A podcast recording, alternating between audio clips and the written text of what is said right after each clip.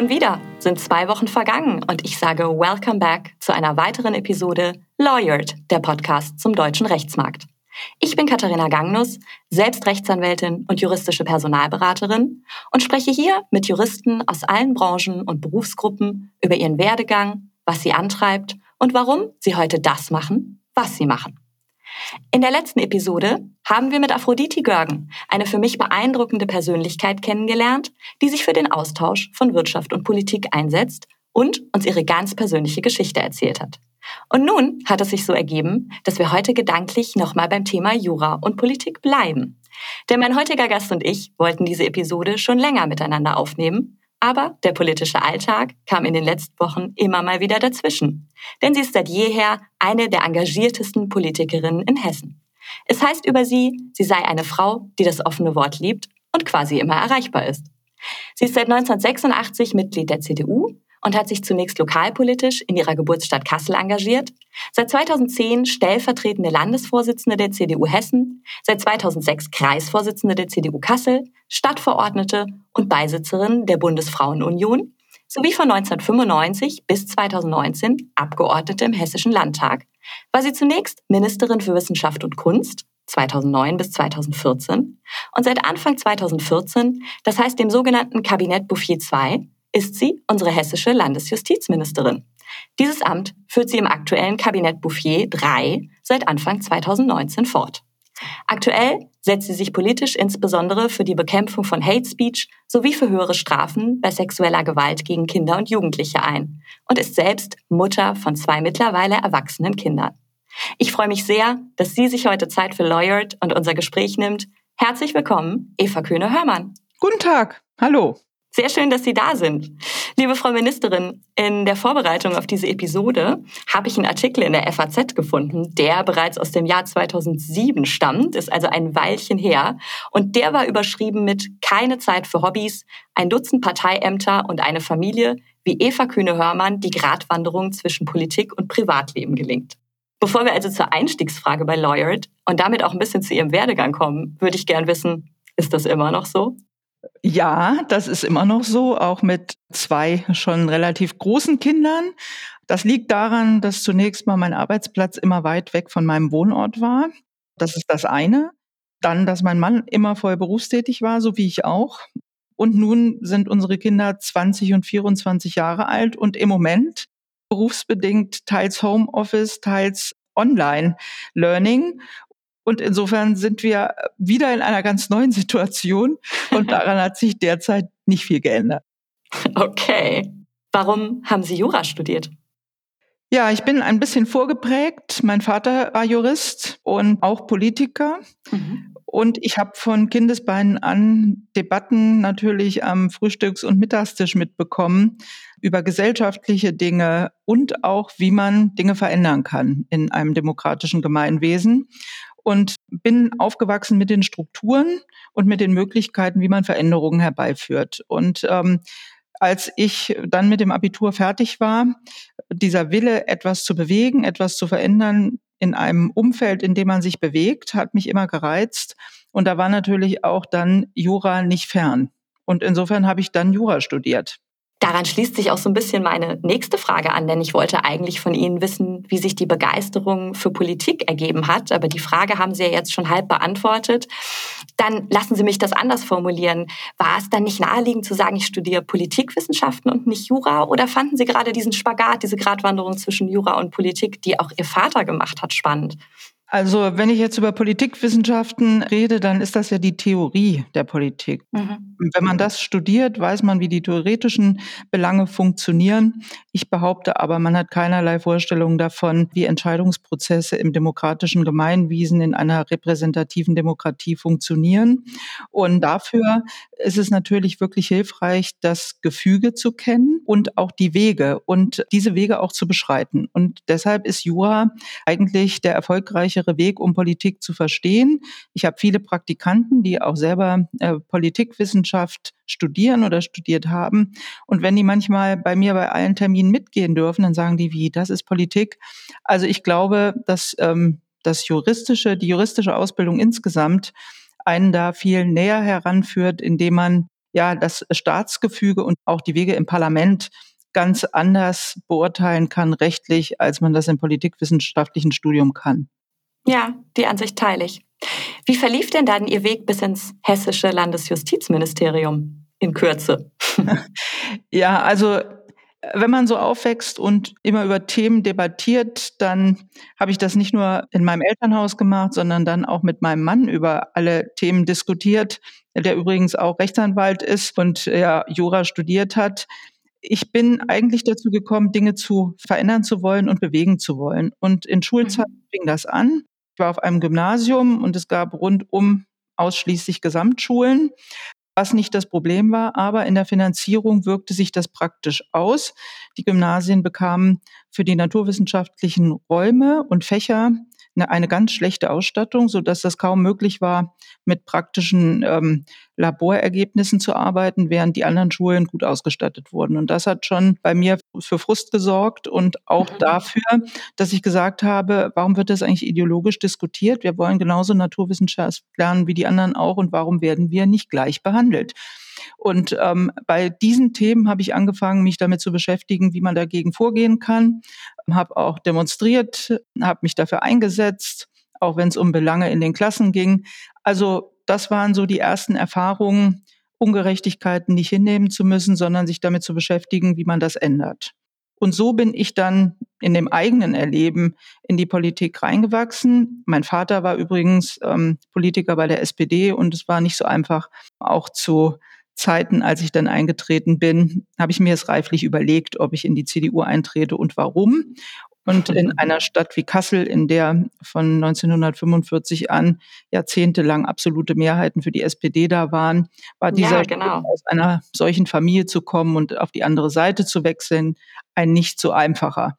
Aber das hat mich von Anfang an eigentlich geprägt, schon zu Schulzeiten und diese ähm, diese Lust am Gestalten, die habe ich nicht verloren. Das treibt mich immer noch an. Mhm.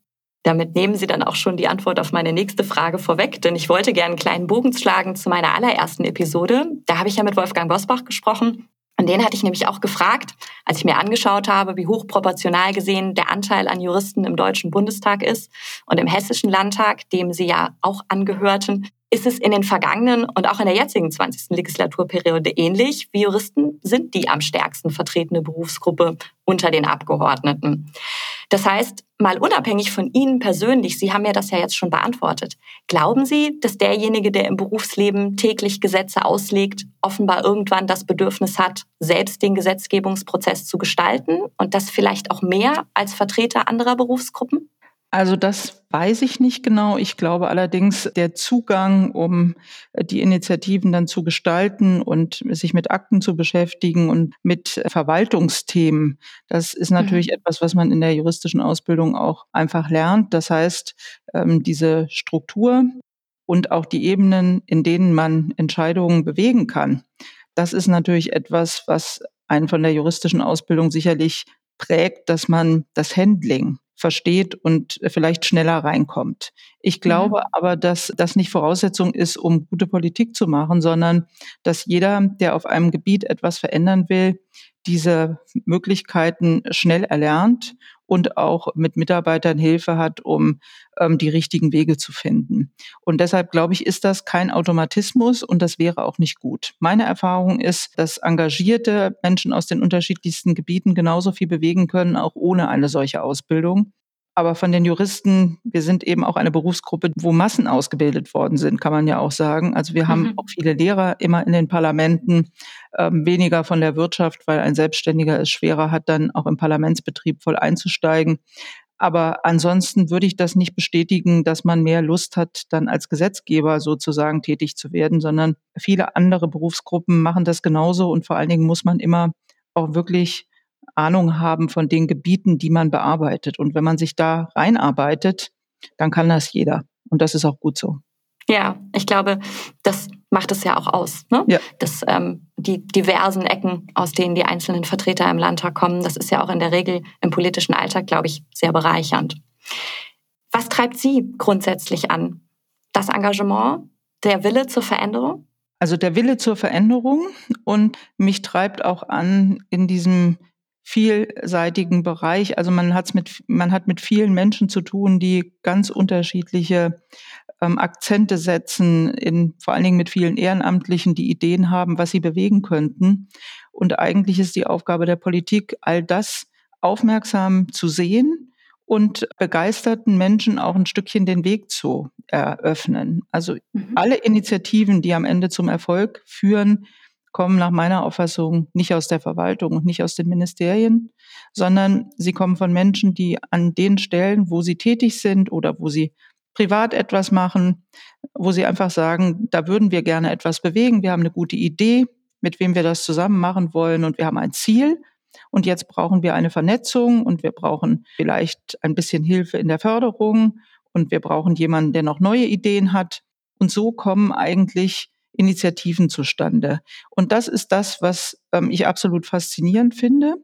Und wenn ich eine Idee habe und sage, könnten wir da nicht was machen oder könnte man da nicht was bewegen, wenn man jetzt über Hass und Hetze redet, dann steigt man ein und guckt, wer beschäftigt sich denn eigentlich noch damit? Wer hat denn schon Akzente gesetzt? Wer hat schon Erfolge erzielt? Wer hat Projekte? Mit wem kann man gut darüber reden aus den unterschiedlichsten Bereichen? Mhm. Und daraus entwickelt sich ganz viel. Und mhm. dieses ähm, entwickeln. Das finde ich absolut faszinierend. Und wenn man dann merkt, dass daraus was wird, dass alle daran Spaß haben und etwas einbringen, das ist was, was unsere Gesellschaft ausmacht und unsere Demokratie und unseren Rechtsstaat. Und das finde ich absolut faszinierend und wirklich bereichernd. Und was es in einer Demokratie auch braucht. Ja, also die engagierten Menschen eben nicht dadurch zu frustrieren, dass man sagt, das geht nicht und ähm, das ist jetzt im Moment nicht en vogue, sondern zu sagen, finde ich eine spannende Idee. Wie stellt man sich denn das vor? Und dann zu überlegen, wie man gemeinsam weitermachen kann. Und das ist eigentlich das, was ähm, unsere, ja, unser Land, unseren Rechtsstaat und unsere Gesellschaft ausmacht. Mhm. Kommt immer von Ehrenamtlichen und Menschen, die super Ideen haben. Ich habe es ja in meiner Einleitung schon angesprochen. Sie bekleiden einige politische Ämter. Ich zähle meine Auswahl auf. Sie sind, wie gesagt, unsere hessische Landesjustizministerin. Sie sind aber auch Mitglied im Rechtspolitischen Ausschuss, im Richterwahlausschuss und Beisitzerin im Vorstand von Haus und Grund Hessen, Landesverband Hessischer Haus- und Wohnungsgrundeigentümer. Wie schafft man das alles? Wie organisieren sich? Vor allem auch jetzt in Zeiten der Pandemie gibt Ihnen das vielleicht auch die eine oder andere Verschnaufpause, weil Sie weniger unterwegs sind? Oder sind Sie gar nicht weniger unterwegs? Fangen wir mit dem letzten an. Ich bin anders unterwegs. Aber ähm, die Herausforderungen auch gerade für die Justiz sind ja wahnsinnig hoch in einer Pandemie weil wir die Aufgabe haben, das muss ich Ihnen nicht erzählen, sondern mhm. wir haben die Aufgabe, dass alles weiterläuft, was weiterlaufen muss. Und dazu gehören natürlich wichtige Bereiche. Das abzubilden und unter Hygienegesichtspunkten hinzubekommen, ist eine ganz sportliche Aufgabe bis jetzt gewesen. Das betrifft dann auch den Justizvollzug, ähm, so dass eigentlich jeder Tag anders ist und man vor Herausforderungen steht, die man gestern noch nicht kannte. Das ist reizvoll, aber auch sehr zeitintensiv. Also ich habe so viel Schaltkonferenzen wie alle von uns, äh, so viel wie noch nie. Mit den Chefpräsidenten haben wir am Anfang täglich Schaltkonferenzen gemacht über ganz praktische Fragen. Und ähm, da ist ja auch noch das Thema, dass die Richter auch selbst natürlich entscheiden, wie sie dann im Sitzungssaal damit umgehen und andere Dinge mehr. Also. Das war sehr herausfordernd und ist es noch. Ähm, bisher sind wir gut durchgekommen. Wir haben zum Beispiel auch Rechtsantragsstellen oder sagen wir mal alles, was an Betreuungsrichtern nötig ist. Wir haben alles aufrechterhalten. Und je weniger man von der Justiz gehört hat, desto besser hat es funktioniert. Und ich bin auch begeistert über das Engagement aller, die da mitgemacht haben. Im Justizvollzug hatten wir vor der Pandemie einen höheren Krankenstand als im Moment. Da kann man nur sagen, Hut ab für dieses mhm. Engagement. Das ist jeden Tag auch sehr, sehr fordernd. Man muss da jeden Tag fit sein und alle Sinne beisammen haben.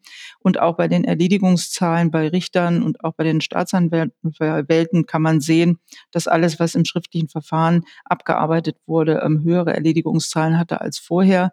Außer den mündlichen Verhandlungen, die eben zurückgefahren sind, haben wir da wirklich weitergemacht. Und das ist auch das, was wir den Bürgern schulden, dass also Erbscheine und äh, Grundstücksangelegenheiten, alles, was damit zu tun hat, dass es einfach weitergeht und dass es bearbeitet wird. Und mhm. ähm, deshalb habe ich mehr Sitzungen gehabt als früher und ich habe auch, ähm, sagen wir mal, noch weniger Zeit, eben anders. Mhm. Und ich finde diese Konferenzen auch sehr, sehr anstrengend, weil ich oft in Schalten sitze, wo man nicht alle so gut kennt. Und dadurch, dass man manchmal noch nicht mal ein Bild sieht und nur zuhört, ist ähm, die Konzentration eben relativ anstrengend. Und ja, das stimmt. Deshalb das stimmt. Ähm, am Anfang fand ich die Konferenzen effizienter als derzeit. Und die Zukunft würde ich mir wünschen, weil ich immer weite Wege gehabt habe, dass man eine gute Mischung hinbekommt mit guter pragmatischer Sitzungsleitung, die schnell geht, aber auch mit dem persönlichen Austausch, der hin und wieder nötig ist und die Sachen beschleunigt. Und wenn man von der Pandemie lernt, wie man auch Konferenzen effizienter gestaltet, online und per Video oder auch per Telefon, dann finde ich, ist das für mich auch als berufstätige Mutter ein echter Gewinn. Das kann ich nur so teilen. Wir sehen übrigens auch, dass bei den Fortbildungen, den Fortbildungsangeboten, die wir haben, die viel mehr genutzt werden als früher. Ja. Und es sind auch viel mehr Frauen in den Fortbildungen, die eben nicht den ähm, vom Wohnort weg müssen. Das heißt, auch das ist eine positive Entwicklung in der Pandemie gesehen zu haben, dass wir völlig andere Angebote brauchen, auch für berufstätige Familienfrauen wie Männer, die dann eben sagen, wir hören uns eine spannende Veranstaltung mit ähm, ja, externen Wissenschaftlern oder Experten auch gerne mal online dann an, ähm, als wenn wir große Strecken in Kauf nehmen müssen. Und ich glaube, da ist das Angebot so gut, dass wir eine Menge mitnehmen, auch in die Zeit danach. Insofern hat die Pandemie gerade auch für uns berufstätige Mütter auch vieles Gutes. Ja. Kommen wir mal ein bisschen inhaltlich zu Ihrer politischen Arbeit. Ich habe ein aktuelles Thema rausgegriffen, das Ihnen nicht nur besonders am Herzen liegt, sondern bei dem es auch spannende aktuelle Entwicklungen gerade auf landesrechtlicher Ebene in Hessen gibt und über das ich gern mit Ihnen sprechen möchte, das ist die Bekämpfung von Hate Speech. Hate Speech ist für mich ein Oberbegriff für das Phänomen der gruppenbezogenen Menschenfeindlichkeit oder Volksverhetzung im Internet und Social-Media-Räumen. Gibt es denn eine offizielle Definition, die vielleicht auch Eingang in das sogenannte Hate Speech-Gesetz auf Bundesebene gefunden hat, das vor allem eine effektivere Strafverfolgung von Hasskriminalität im Netz ermöglichen soll, aber bisher zwar verabschiedet, aber noch nicht ausgefertigt ist? Denn ich glaube, Hate Speech ist eigentlich kein juristischer Begriff, oder?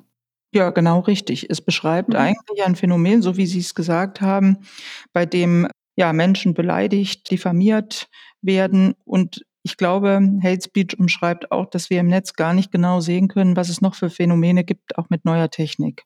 Mhm. Das heißt, ähm, in der realen Welt sind ja auch mehrere Tatbestände von Beleidigung bis Volksverhetzung, die dann am Ende greifen. Es mhm. beschreibt so das, was ähm, im Netz sich abspielt, wo es Täter und Opfer gibt und mit ganz unterschiedlichen Werkzeugen und Strukturen.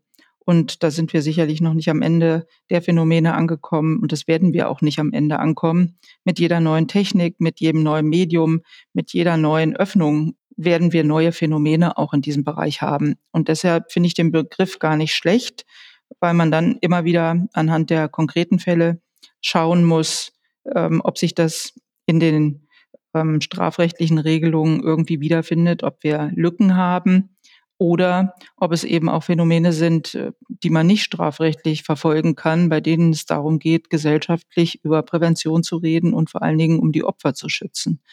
Mhm. Wir machen ja die Erfahrung, dass ähm, die Hürden und die Straftatbestände, die es gibt, so ausformuliert sind, dass das Gefühl bei den Opfern so schlimm ist und trotzdem reicht es nicht für eine Strafbarkeit. Und diese Fälle muss man noch mehr in den Blick nehmen, weil Hilfsangebote eine Rolle spielen und weil wir eben auch gucken müssen, ob das Phänomen so zunimmt, dass man dann am Ende doch ähm, andere rechtliche Regeln braucht. Das ist jedes Mal eine Abwägung. Und ähm, was sich da in den letzten Jahren abgespielt hat, sehen wir, dass es so zugenommen hat, dass eigentlich die Freiheit im Netz, die wir mal propagiert haben, nicht mehr vorhanden ist. Und wenn das selbst die NGOs sagen und die, die sich noch mehr im Netz bewegen als ich, dann ähm, sind wir an einem Punkt angekommen, wo in einer Demokratie man darauf achten muss, dass auch im Netz die freie Meinungsäußerung möglich sein muss und ähm, nicht dadurch blockiert wird, dass man, egal was man sagt oder schreibt, so viel Gegner hat, dass man im Grunde genommen sich danach nicht mehr auf die Straße traut. Mhm. Genau da müssen wir jetzt was tun. Das tun wir auf bundesrechtlicher Ebene. Wir gucken uns miteinander jetzt mal die Landesebene an. Nach dem Tod von Dr. Walter Lübcke und auch dem Terroranschlag von Hanau wurde das Thema Hasskommentare im Netz in Hessen erneut besonders präsent. Auch in der Corona-Krise ist die, nennen wir es mal, Verrohung der Sprache weiter gestiegen. Und Hessen geht bei der Bekämpfung von Hass und Hetze im Netz daher neue Wege. Mit der App Meldehelden, die im letzten Jahr veröffentlicht wurde, gibt das Land zusammen mit dem Kooperationspartner HateAid den Bürgerinnen und Bürgern ein niedrigschwelliges Angebot an die Hand, um Hasskommentare schnell und einfach zu melden. Das heißt Cybermobbing, Beleidigung und Bedrohung strafbar und damit den digitalen Raum wieder ein Stück sicherer zu machen. Wie funktioniert das und wie ist diese App entstanden? Diese App ähm, ist entstanden, nachdem wir eine Kooperation gegründet haben mit NGOs, mhm. ja, dem Ministerium, unseren ähm, Internetstaatsanwälten der Zentralstelle für Internetkriminalität. Wir haben eigentlich nach dem Tod von Walter Lübcke und nach dem, was wir vorher schon gemacht haben, überlegt, wie kann man denn eigentlich gesellschaftlich breiter darüber diskutieren, dass wir uns Hass und Hetze im Netz nicht bieten lassen müssen. Und wir haben gesehen, dass aus Worten Taten werden. Das war unser Ansatz zu sagen, ähm, mit wem können wir denn das Netz durchkämmen und gemeinschaftlich sehen, wie wir da vorgehen. Und ähm, ich habe damals dann gesagt, wer beschäftigt sich denn noch damit? Und da sind natürlich die NGOs, die schon Erfahrung hatten und ja auch Angebote im Netz gemacht haben, die unterschiedlichen Hate Aid unter anderem auch, aber auch hier melden und ähm, andere. Und dann haben wir sie zusammengerufen. Ehrlich gesagt, ich wusste vorher nicht, ob sie überhaupt kommen würden. Und dann saßen wir uns gegenüber und dann hm, hat die andere Seite gesagt, wir hätten nie gedacht, dass sie uns einladen. Und deshalb erzähle ich das immer. Wir kommen aus ganz unterschiedlichen Bereichen und haben uns zugehört, und haben gesagt, was wir machen wollen und waren nachher erstaunt darüber, wie viele Gemeinsamkeiten es gibt und wie man mhm. auch zusammenarbeiten kann. Und ähm, von den NGOs ist uns dann gesagt worden, wir haben zum ersten Mal Staatsanwälte vor uns, die wissen, wie das Netz funktioniert und die uns auch helfen können zu sagen, ab welcher Stufe ist es denn relevant oder nicht. Und dann haben wir vereinbart einen Testbetrieb, in dem wir gesagt haben, wir nehmen jede Meldung, die von den anderen gesammelt wird, auf, geben sie zu den Staatsanwaltschaften und zu einer Meldestelle, die wir auch in Hessen noch haben. Und äh, dann gibt es einen direkten Austausch. Und das hat sich so entwickelt, dass wir nach einem Jahr so über 30.000 Meldungen ähm, durchgeschaut haben und dann natürlich auch mehr Erfahrung gesammelt haben, was ist davon strafrechtlich relevant und was nicht und welche Werkzeuge wählen den Staatsanwälten, um eben an die Identität der Täter zu kommen. Also man kann sehen in der ähm, Mordnacht ähm, bei Walter Lübcke, wer sich da alles geäußert hat und so auch in Hanau. Und da sind natürlich dann auch die NGOs dabei gewesen und haben ähm, Beweise gesichert.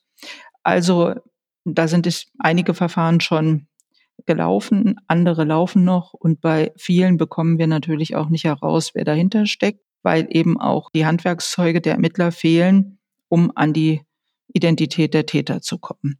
Und deshalb ist es ganz wichtig, das Phänomen zu beschreiben und dann aber auch zu beschreiben, wo wir rechtspolitische Initiativen brauchen. Mhm ganz praktisch gesehen, ich habe es mir angeguckt, wie es funktioniert. Ich verlinke das auch nochmal. Da gibt es ein Video auf der Homepage des Hessischen Landesjustizministeriums, wie diese App funktioniert. Mm, man macht im Endeffekt einen Screenshot ne, ja. von diesen ganzen Hasskommentaren und kann den dann in dieser App einfach hochladen.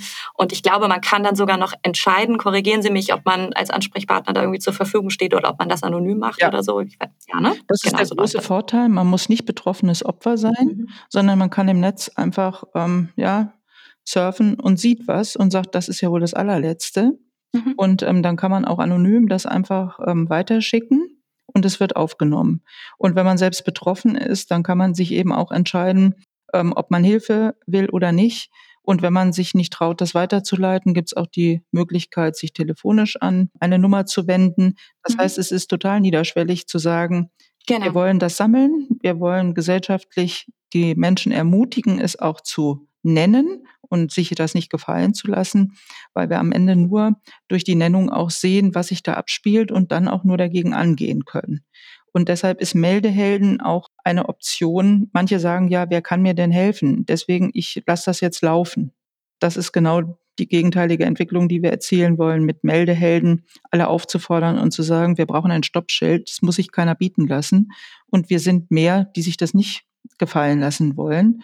Und ähm, wir brauchen da einen Konsens. Und dafür ist Meldehelden im Grunde genommen ein Filter. Mhm.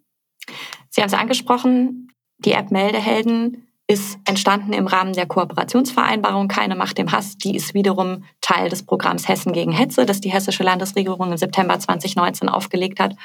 Und Sie haben es ja auch gerade schon ganz schön beschrieben, wie es da war, miteinander an einem Tisch zu sitzen mit den NGOs. Das heißt, die Kooperationsvereinbarung der Justiz arbeitet mit Medienpartnern und NGOs zusammen.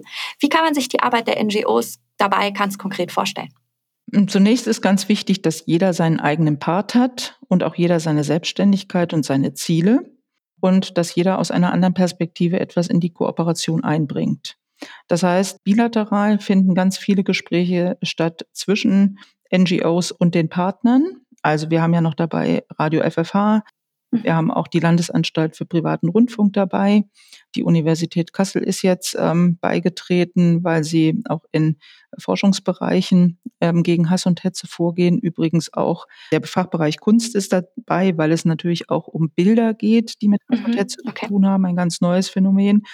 Und dann muss man sich das so vorstellen, dass die bilateral viel kooperieren dass wir dann aber auch Runden machen, in denen wir ganz ähm, spezielle Schwerpunkte bilden und uns alle paar Monate intensiv austauschen und ähm, dann ohne eine feste Agenda gucken, zu welchen Punkten wollen wir jetzt ähm, stärker einsteigen, Projekte entwickeln und Schwerpunkte setzen.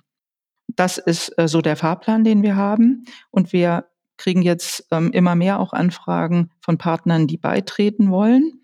Und das finde ich sehr gut, weil eben diese unterschiedliche Sicht der Dinge uns gewährleistet, im Netz so aufzutreten, dass für jeden was dabei ist. Wir haben zum Beispiel auch ähm, die Initiative Offen für Vielfalt dabei, die ähm, jetzt nach dem Wort von Walter Lübcke dafür wirbt, für die Werte einzutreten, ähm, die wir im Grundgesetz haben. Und ähm, die machen Aktionen und sagen, wir wollen darauf aufmerksam machen, präventiv. Mhm. Also jeder macht da etwas anderes und ich bin dankbar für die vielen Kooperationspartner, die sich alle engagieren, aber ohne, wie gesagt, ihre Eigenständigkeit zu verlieren. Und deswegen, das ist, glaube ich, der Weg, den man gehen muss. Auf europäischer Ebene werden diese Themen im Rahmen der Vorratsdatenspeicherung und E-Evidence vorangetrieben und auch hierfür setzen Sie sich als Ministerin ein. Wie sieht das konkret aus? Ja, wir haben eine ähm, hessische Landesvertretung in Brüssel, vor der Corona-Zeit war ich mehr in Brüssel als natürlich jetzt. Die Erfahrung ist, dass man da sehr gut Gespräche führen kann, auch mit Partnern. Auch in der Kommission haben wir ähm, immer wieder Kontakte gehabt. Ich bedauere sehr, dass nicht schon in der letzten Legislaturperiode E-Evidenz beschlossen worden ist. Und von deutscher Seite gab es da auch keine Unterstützung zu der damaligen Zeit. Da war Frau Barley ähm, Bundesjustizministerin. Wir waren eines der Länder, von denen man nicht erwartet hätte, dass sie dagegen sind. Und ähm, uns ist es auch zu verdanken, leider, dass sich das herausgezogen hat. Wenn wir als Vorreiter dabei gewesen wären, bin ich sicher, hätten wir auch andere Länder noch überzeugen können. Mhm. Ähm, das große Problem bei den Rechtshilfeersuchen ist die zeitliche Komponente und ähm, dass das ewig dauert und wir wissen ja alle, dass im Netz das alles flüchtig ist. Und wenn wir mit den Regeln, die schon in der analogen Welt wahnsinnig lange dauern, anfangen, in der digitalen Welt zu arbeiten, ähm, dann ist das Täterschutz und kein Opferschutz. Und das macht mich schon wütend, muss ich sagen, weil ähm, bei E-Evidenz kann man es überhaupt nicht verstehen, wenn also ein deutscher Täter, ein deutsches Opfer ja, und ähm, auch der Tatort hier ist, wie so eigentlich dann E-Evidenz nicht so ist, dass man auf die Daten dann direkt zugreifen kann in einem anderen Land, wo die Server stehen, das kann man keinem erklären. Und ähm, die Begrifflichkeiten sind immer schwer. Und äh, je weiter man sich damit beschäftigt, da hören die meisten dann auf, sich damit zu beschäftigen. Und deswegen kommen diese Themen, der, die mit Internetkriminalität zu tun haben, sehr schlecht durch, weil man einfach zu viel erklären muss, was es technisch bedeutet. Und ähm, deswegen finde ich, muss man über die Auswirkungen reden. Wir ähm, kommen einfach nicht an die Hintermänner dran. Und ähm, im Internetbereich ist ja auch das Thema Kinderpornografie eines der Themen, die auch nicht abnehmen, sondern eher zunehmen. Und das sind eben Themen, über die die allermeisten Leute eigentlich nichts hören wollen. Das ist so ein Thema, da will sich keiner so richtig mit beschäftigen. Mhm. Wenn darüber geredet wird, dann wird gesagt, das gibt es eigentlich nur im Ausland, was einfach falsch ist, wie wir ja auch wissen von den aktuellen Fällen. Also es ist leider ja. auch Mitstreiter in diesem Internetbereich zu finden, weil man immer noch eine ganze Menge erklären muss. Aber wir müssen uns damit beschäftigen, weil wir alle im Netz sind. Und weil wir, wenn wir die Freiheit und unseren Rechtsstaat auch ja so erhalten wollen, dass wir die Möglichkeiten auch im Netz weiter nutzen, dann ist es unsere Aufgabe, da die gleichen Schutzmechanismen eben zu haben wie in der realen Welt. Mhm. Und ähm, deshalb ja, ist das ein langer Weg, aber ein paar Sachen haben wir ja auch schon erfolgreich bewegt. Ich denke beim Thema Hate Speech aber auch direkt an die wirtschaftsrechtliche Komponente. Das heißt, die Regulierung in Aufsicht von Social Media geht meiner Meinung nach gedanklich auch mit einer entsprechenden Verpflichtung der Unternehmen einher. Wie bewerten Sie das? Ja, also sehe ich ganz genauso. Wir haben auf der Ebene des Bundesrates zum Beispiel das Marktortprinzip gefordert. Dass mhm, also genau. genau. bei den Unternehmen, die die ganzen Plattformen betreiben, Facebook und andere, dass eben die Regeln gelten, die auch für deutsche Unternehmen gelten. Das haben wir gefordert. Da gibt es aber natürlich auch noch keine Bewegung. Freiwilligkeit äh, bei diesen Unternehmen ist ein schwieriges Thema. Ich bin bei Facebook in Berlin gewesen. Ähm, das ist jetzt schon eine Weile her. Ähm, da hat sich eigentlich nur etwas bewegt, nachdem wir die Kooperation hatten und inzwischen natürlich die Sensibilität, ähm, sich auch damit zu beschäftigen, was gelöscht wird, ist heute größer als vor der Kooperation, die wir hatten. Das hat mhm. man auch gemerkt. Und ich bin begeistert darüber, dass jetzt bei, in Amerika bei dem Amer früheren amerikanischen Präsidenten Twitter den Account gesperrt hat. Ich glaube, das ist jetzt der prominenteste Fall, bei dem man zeigen kann, so geht's nicht weiter. Und mhm. ähm, diesen Weg müssen wir weiter beschreiten. Und wenn das gelingt, dann haben wir eine Chance. Liebe Frau Ministerin, erstmal herzlichen Dank für diese spannenden Einblicke, zum einen in Ihren Alltag, aber vor allem auch in das Thema Hate Speech, was ein wirklich, wirklich wichtiges Thema ist. Bei Lawyered ist es mittlerweile gute Tradition, dass jeder meiner Gäste eine Frage an den nächsten ihm oder ihr noch unbekannten Gast stellen darf, die dieser dann beantworten muss. Aphrodite Zobanelis Görgen möchte daher von Ihnen wissen, wer oder was hat Sie im Leben am meisten inspiriert und für wen oder wofür möchten Sie eine Inspiration für andere sein? Wer hat mich am meisten bewegt? Ja, also das ist eine schwierige Frage. es muss ja hier immer nicht nur einfach sein. Einer, der mich sicherlich geprägt hat, ist die Diskussion mit meinem Vater, den ich für mhm. einen sehr schlauen Mann gehalten habe, also mit dem ich auch viele Diskussionen hatte und der hat sicherlich viel geprägt. Wenn Sie jetzt fragen, wen man so von außen hat, dann muss ich sagen, habe ich hohen Respekt vor der englischen Königin, welcher Ruhe, Gelassenheit sie ihre Pflicht erfüllt und in entscheidenden Dingen Akzente so dezent setzt mit großer Wirkung. Und ich das seit Jahren beobachte und ähm, muss wirklich sagen, Hut ab mit dieser Disziplin und auch mit dieser, mit diesem Erfolg in der Bevölkerung mhm. Akzente zu setzen, finde ich beeindruckend. Was möchte ich weitergeben als mhm. Inspiration, haben Sie gefragt, oder als Frage? Genau. Da ich in der Bundesfrauenunion bin, egal wie der nächste Gast bei Ihnen hieße, wäre dann äh, die Frage, wie sehen Sie es mit der Förderung der jungen Leute? Wie motivieren Sie die, in die Zukunft zu blicken und eigene Akzente zu setzen? Sehr schön. Ich gebe das sehr gerne weiter. Damit sind wir am Ende. Ich sage ganz herzlichen Dank, Frau Justizministerin. Ich bedanke mich auch ganz herzlich. Es war spannend und ich wünsche Ihnen weiter viel Erfolg. Und damit sage ich Danke fürs Zuhören heute auch an Sie. Wie versprochen habe ich Ihnen diese Woche noch einen Wake-up-Call vorbereitet und da geht es um das Thema Recruitment on Remote. Wenn Sie Zeit und Lust haben, hören Sie auch da gerne rein. Ansonsten geht es weiter mit den Insights in zwei Wochen. Dann sind wir tatsächlich schon im März. Wir hören uns wieder am 4.3. Und bis dahin wünsche ich Ihnen alles Gute. Stay lawyered. Ihre Katharina Ganglos.